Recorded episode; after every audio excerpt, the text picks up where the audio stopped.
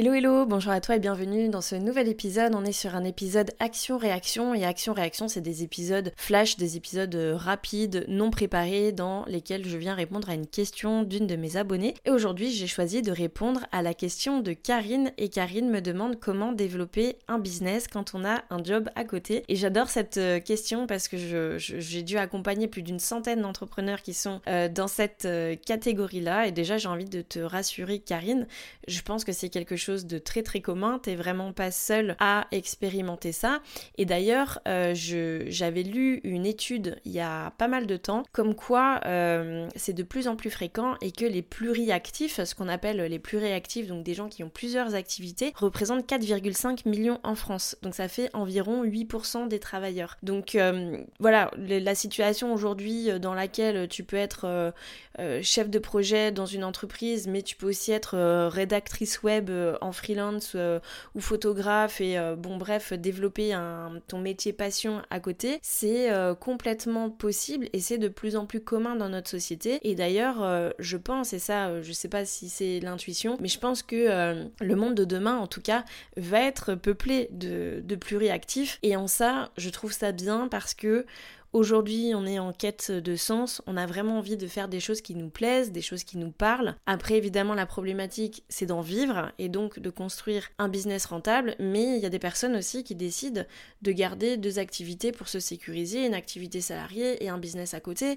Et ça, c'est euh, complètement possible aussi, on n'en parle jamais, mais c'est pas un problème en fait à partir du moment où tu l'as choisi et où tu y trouves ton équilibre. Donc, mon premier conseil pour toi, Karine, ça serait vraiment bah, de définir encore une fois tes priorités euh, commence par clarifier ce qui compte le plus pour toi sur le plan personnel et familial. Fais-toi un vrai plan stratégique, un plan solide où tu vas définir clairement tes objectifs, ta vision et les étapes à suivre pour développer ton business. Parce que un plan bien pensé, ça va t'aider vraiment à rester concentré et avancer de manière efficace. Ensuite, évidemment, la, la la base et la magie, ça serait de, bah, d'apprendre à gérer ton temps. Il faut vraiment que tu puisses gérer ton temps un peu comme une, comme une experte parce que euh, vivre mille et une vies, avoir mille et un projets, cumuler des activités, etc., il faut absolument la compétence de la gestion du temps.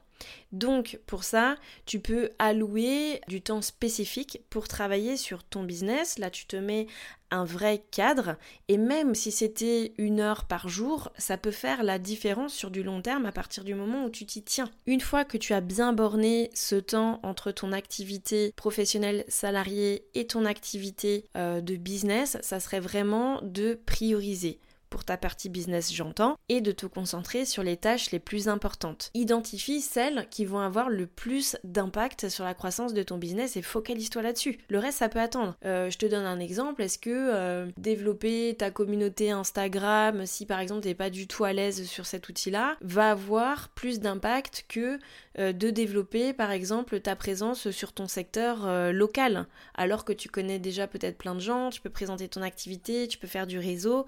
Voilà, c'est des questions que tu peux te poser. Donc évidemment, mets l'accent sur les tâches les plus importantes, celles qui vont avoir le plus d'impact sur ton business. Si tu es dans une activité qui nécessite de la création de contenu, donc que tu es euh, davantage axé sur le digital, là tu peux vraiment mettre en place une organisation qui te permet de produire et de partager euh, de manière efficiente.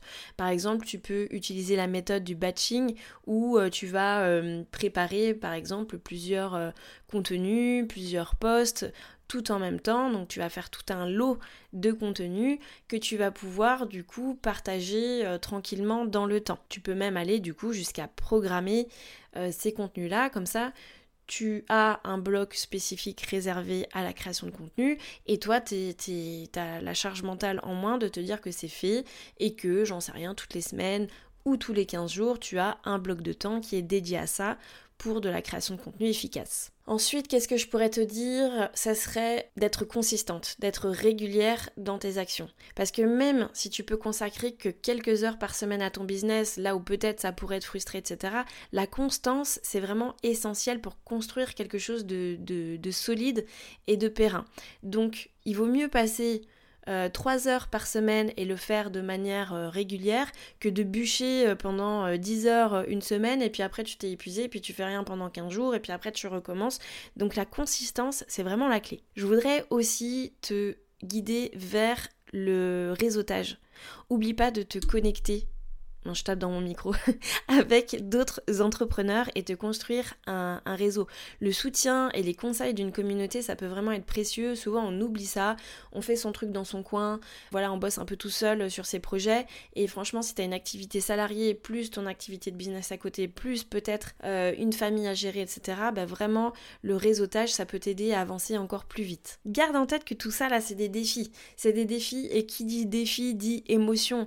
Donc, euh, sois aussi bienveillant envers toi-même et trouve des moyens euh, peut-être de, de, gérer ton stress, de gérer tes, émotions, la partie, euh, euh, je sais pas si on peut appeler ça développement personnel, mais si, développement personnel, conscience de soi, connaissance de soi, c'est vraiment très important.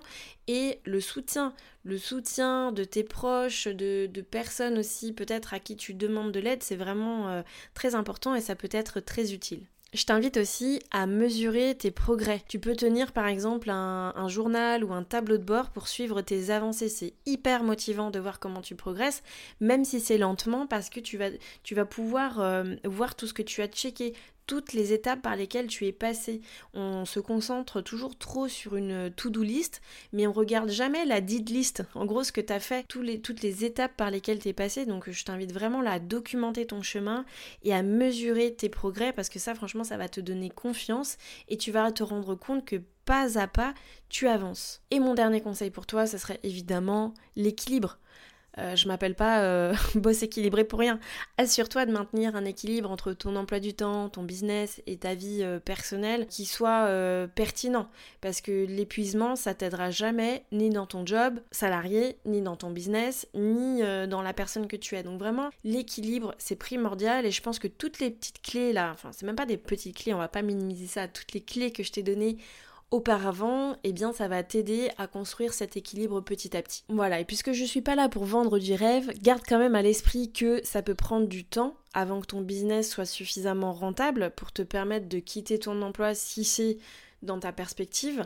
Mais franchement, moi je trouve que c'est le moyen le plus sécurisant en tout cas de commencer comme ça. Donc patience et persévérance, c'est vraiment tes meilleurs amis dans cette aventure t'as le potentiel pour réussir, alors fonce, amuse-toi, kiffe le chemin et euh, prends euh, chaque étape comme une occasion d'apprendre et de grandir. Donc voilà, tu as maintenant euh, plein de, clés et de futures étapes peut-être à franchir dans ton aventure.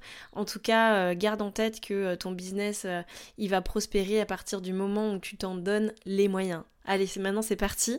Action, réaction.